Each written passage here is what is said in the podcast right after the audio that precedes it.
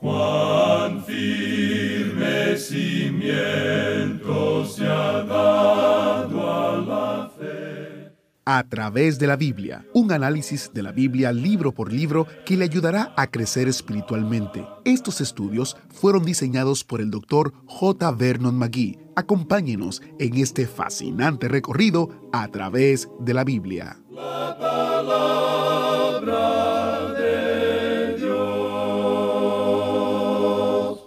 Hoy empieza este nuevo mes de junio y estamos entrando también en un nuevo libro de la Biblia. Acabamos de terminar el fascinante estudio del libro de Josué y hoy el autobús bíblico nos lleva a la próxima parada, también en el Antiguo Testamento, el libro de jueces.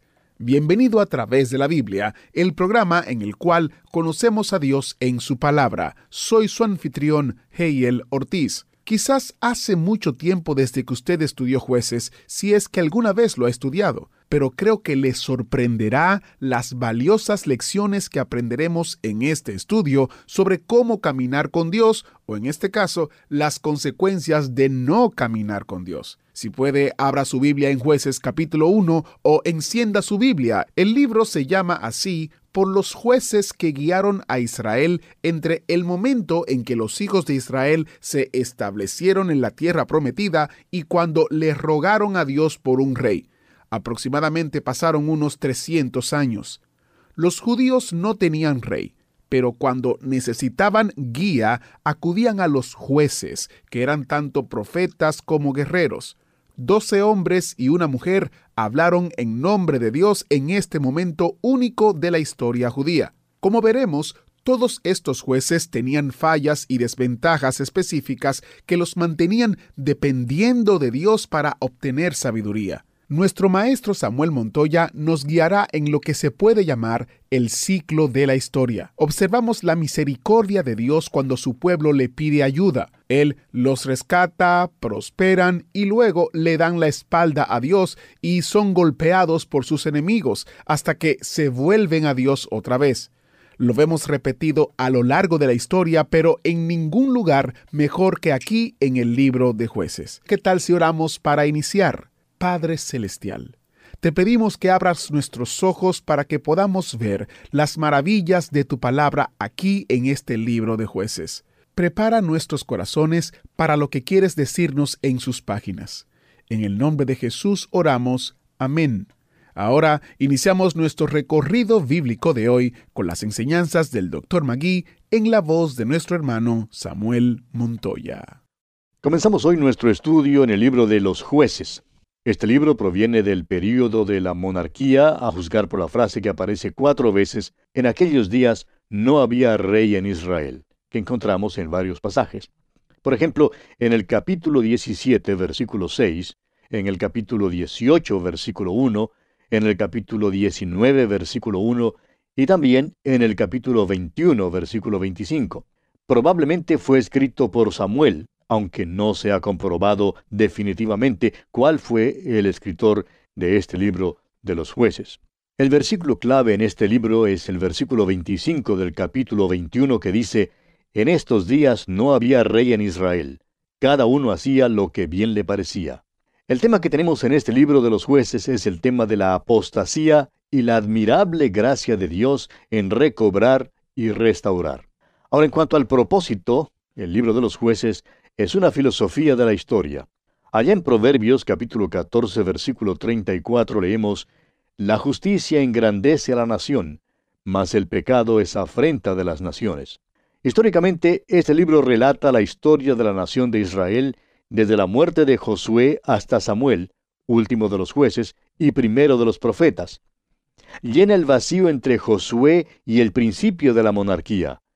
No había un líder que tomara el lugar de Josué de la manera en que él había tomado el lugar de Moisés. Este fue el período de prueba de la teocracia después que entraron en la tierra prometida. Ahora, moralmente es el tiempo de la decadencia profunda de los israelitas al apartarse ellos del líder no visible y al descender hasta el nivel bajo de las palabras que ya mencionamos.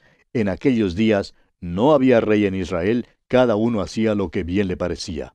Esta debiera haber sido una época de gran progreso, pero en cambio fue un tiempo oscuro de repetidos fracasos.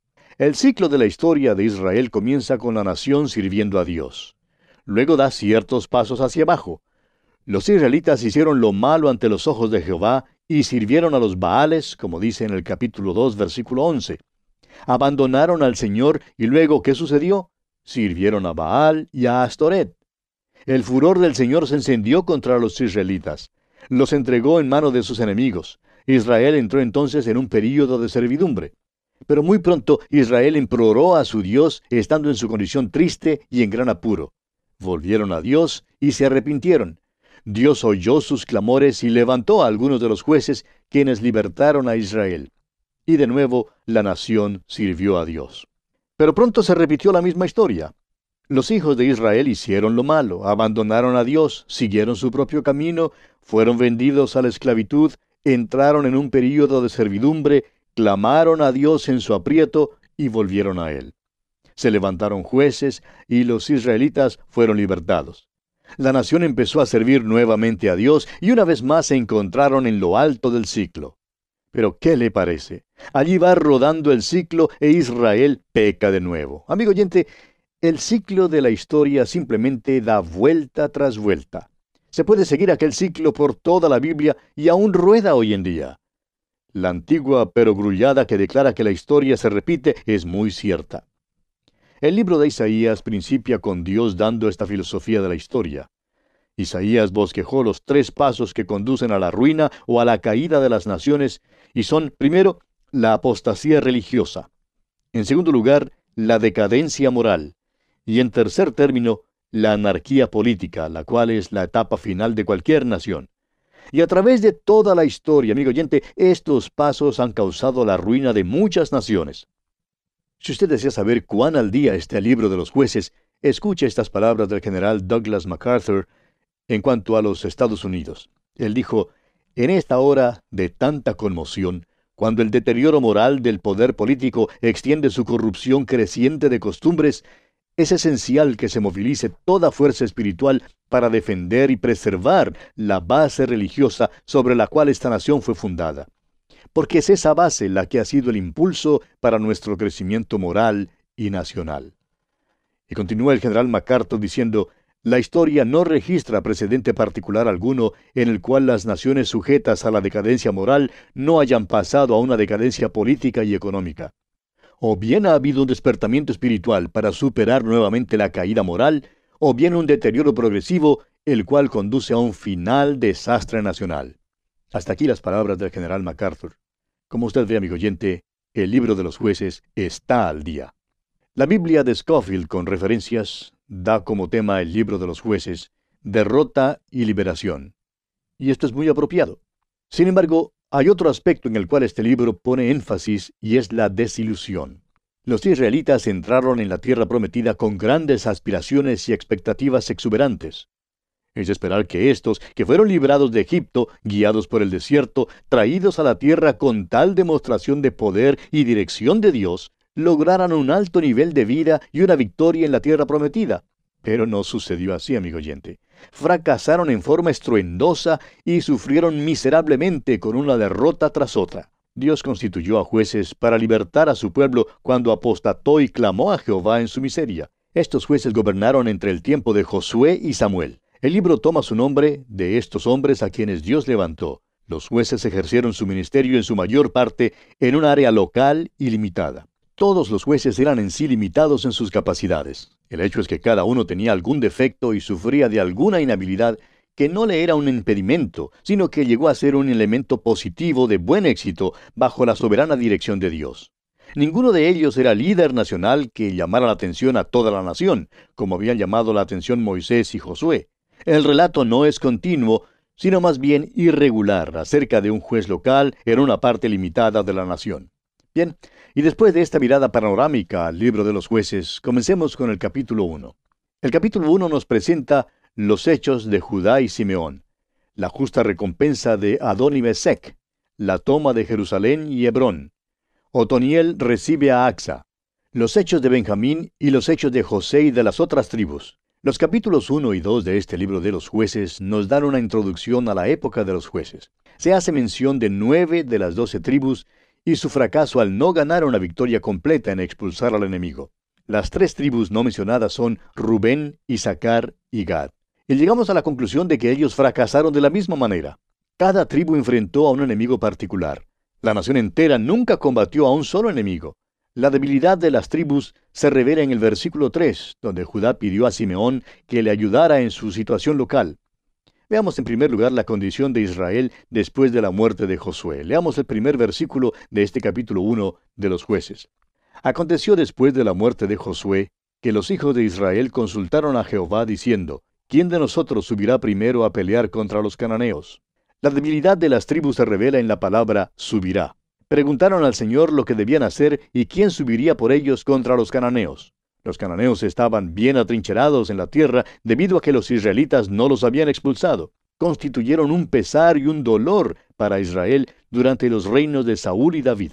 Ahora el versículo 2 dice, Y Jehová respondió, Judá subirá, he aquí que yo he entregado la tierra en sus manos. Los cananeos, en su mayor parte, estaban en la tierra que había sido adjudicada a Judá y a su hermano inseparable, Simeón. Ahora el versículo 3 dice, Y Judá dijo a Simeón su hermano, Sube conmigo al territorio que se me ha adjudicado, y peleemos contra el cananeo, y yo también iré contigo al tuyo. Y Simeón fue con él. Ahora, a primera vista, esto parece ser un buen indicio de colaboración entre Judá y Simeón, y lo fue. Pero también fue un indicio de debilidad en la tribu de Judá pedir ayuda a otra tribu para expulsar a los cananeos de su porción particular de tierra. Debían haberlo hecho ellos mismos. Ahora, como resultado, los cananeos nunca fueron completamente expulsados de aquella tierra. Leamos ahora el versículo 4. Y subió Judá, y Jehová entregó en sus manos al cananeo y al fereceo, e hirieron de ellos en Besec a diez mil hombres. Y los versículos 5 al 7 nos hablan de la derrota del cananeo y el fereceo, y la captura de Adón y Besec, y cómo Adón y Besec reconoció que como él había hecho a setenta reyes, así le había pagado Dios a él. Ahora el versículo 8 dice, Y combatieron los hijos de Judá a Jerusalén y la tomaron, y pasaron a sus habitantes a filo de espada y pusieron fuego a la ciudad. Uno creería que después de este primer paso de victoria, los hombres de Judá tendrían la confianza de que Dios les entregaría su herencia a ellos. Pero notemos lo que dicen aquí los versículos 9 al 13 de este capítulo 1 de los jueces. Después los hijos de Judá descendieron para pelear contra el cananeo que habitaba en las montañas, en el Negev y en los llanos. Y marchó Judá contra el cananeo que habitaba en Hebrón, la cual se llamaba antes Kiriat Arba. E hirieron a Sesai, a Aimán y a Talmai. De allí fue a los que habitaban en Debir, que antes se llamaba Kiriat Sefer. Y dijo Caleb, el que atacare a Kiriat Sefer y la tomare, yo le daré a Axa, mi hija, por mujer. Y la tomó Otoniel, hijo de Cenaz, hermano menor de Caleb, y él le dio a su hija, por mujer. Los israelitas primero tomaron la región montañosa. Las colinas al pie de la montaña que quedaban entre la región montañosa y la costa fueron el lugar de guerra continua entre Israel y los cananeos. Cuando los israelitas se establecieron en la tierra prometida, estaban sujetos a la influencia y las tentaciones de la religión cananea. Era una religión degradante y muchas veces a los israelitas se les olvidó su pacto con Dios en el monte Sinaí. Cayeron en la idolatría y en la apostasía y fueron derrotados muchas veces. Ahora Caleb y algunos soldados de la tribu de Judá atacaron la ciudad de Hebrón y tuvieron éxito en tomarla. De Hebrón subieron contra los habitantes de Debir. La ciudad de Debir una vez se llamaba Kiriat Sefer, que significa ciudad del libro. A quien quiera que tomara esta ciudad le fue prometida una recompensa, y en este caso fue Axa, la hija de Caleb. Ahora Otoniel puede ser o el sobrino de Caleb o su hermano menor, pero su matrimonio con Axa le colocó también en la posición de yerno. Sin duda fue escogido como juez debido a su parentesco con Caleb. Y tenemos aquí este asunto del nepotismo, es decir, el poder está en la familia. El nepotismo era muy reinante aún en aquel entonces. Caleb era un hombre prominente y muy conocido. Fue uno de los dos hombres que salieron de Egipto y entró en la tierra prometida. Usted recordará que junto con Josué sirvió como espía para reconocer la tierra y regresó con un informe favorable. Y era tan conocido como Josué mismo. Otoniel, pues, era el yerno de Caleb. Ahora, si Otoniel hubiera sido algún otro hombre, probablemente nunca habría llegado a ser juez. Y muchos hombres hoy en día tienen puestos de prominencia no por su habilidad o su capacidad, sino debido a cierto parentesco o circunstancia. Napoleón, por ejemplo, se llamó un hombre del destino. Nació durante cierta hora de la historia y dentro de cierto conjunto de circunstancias. Llegó a ser prominente a causa del tiempo en el cual nació. Si hubiera vivido hace 50 años, nadie jamás le habría conocido. Así sucedió con Otoniel. Consideremos ahora las victorias incompletas de Benjamín y Manasés. Nueve de las doce tribus que son mencionadas en este capítulo se citan con respecto a fracaso. Hemos mirado ya las tribus de Judá y Simeón y ahora vamos a considerar las de Benjamín y de Manasés. El fracaso es algo que persistía en cada una de las tribus. Leamos el versículo 21 de este capítulo 1 de jueces y luego pasaremos al versículo 27 y leeremos hasta el versículo 30. El versículo 21 de este capítulo 1 de Josué dice, Mas al Jebuseo que habitaba en Jerusalén no lo arrojaron los hijos de Benjamín, y el Jebuseo habitó con los hijos de Benjamín en Jerusalén hasta hoy. Es decir, hasta el día en que fue escrito el libro de los jueces. Pasando ahora al versículo 27, leamos hasta el versículo 30. Tampoco Manasés arrojó a los de Betseán, ni a los de sus aldeas, ni a los de Taanac y sus aldeas, ni a los de Dor y sus aldeas, ni a los habitantes de Ibleam y sus aldeas, ni a los que habitan en Megiddo y en sus aldeas, y el cananeo persistía en habitar en aquella tierra. Pero cuando Israel se sintió fuerte, hizo al cananeo tributario, mas no lo arrojó. Tampoco Efraín arrojó al cananeo que habitaba en Geser, sino que habitó el cananeo en medio de ellos en Geser.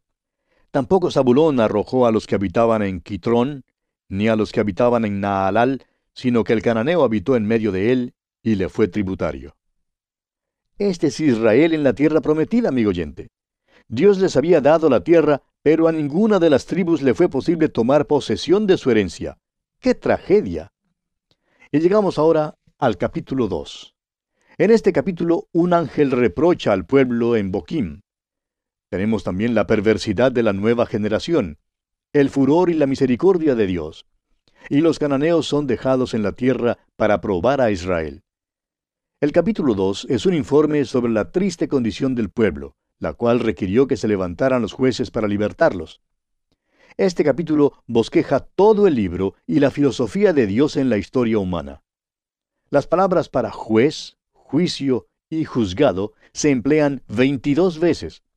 Las palabras lo malo aparecen 14 veces. El pueblo hizo lo malo y Dios levantó jueces, como lo vemos en los versículos 11 y 16. El pueblo hizo lo malo porque no obedeció a Dios, según los versículos 2 y 17. No obedeció porque no creyó a Dios, según el versículo 20. Y el ciclo histórico que el pueblo seguía se da en los versículos 11 hasta el 16. Consideremos pues en primer lugar que los hijos de Israel son reprochados a causa de su desobediencia. Leamos los primeros tres versículos de este capítulo 2 de jueces. El ángel de Jehová subió de Gilgal a Boquim y dijo, Yo os saqué de Egipto y os introduje en la tierra de la cual había jurado a vuestros padres, diciendo, No invalidaré jamás mi pacto con vosotros, con tal que vosotros no hagáis pacto con los moradores de esta tierra, cuyos altares habéis de derribar, mas vosotros no habéis atendido a mi voz. ¿Por qué habéis hecho esto?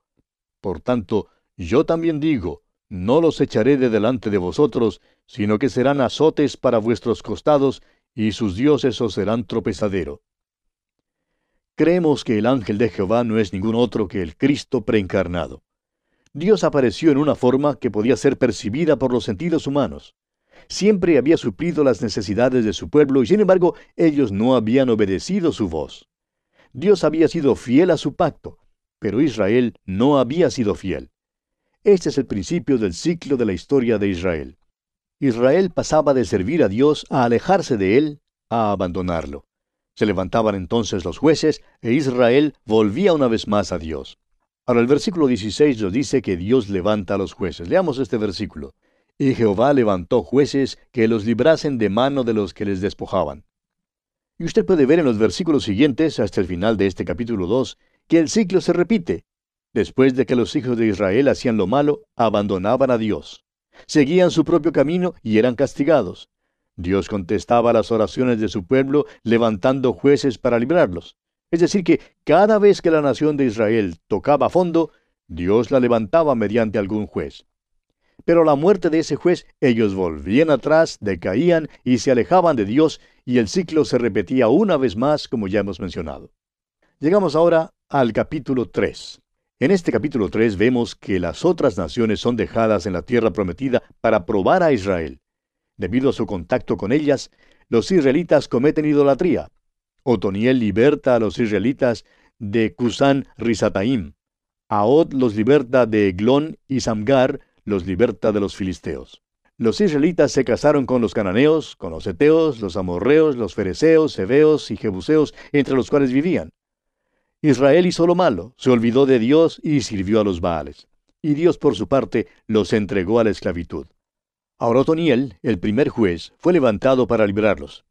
Su única cualidad parece ser que era sobrino de Caleb y que se había casado con Axa, la hija de Caleb, lo cual, como mencionamos ya en el capítulo anterior, le colocaba también en la posición de yerno de Caleb. Ahod, el segundo juez, fue levantado para libertar a Israel de la esclavitud de Eglón, rey de Moab. Su cualidad fue que era zurdo, lo cual le permitió lograr la entrada a la presencia del rey sin ser descubierta su daga escondida. Ahora Samgar fue el tercer juez y era experto con una aguijada de bueyes, o sea, una vara larga con punta de hierro que los boyeros usan para estimular o aguijonear a los bueyes.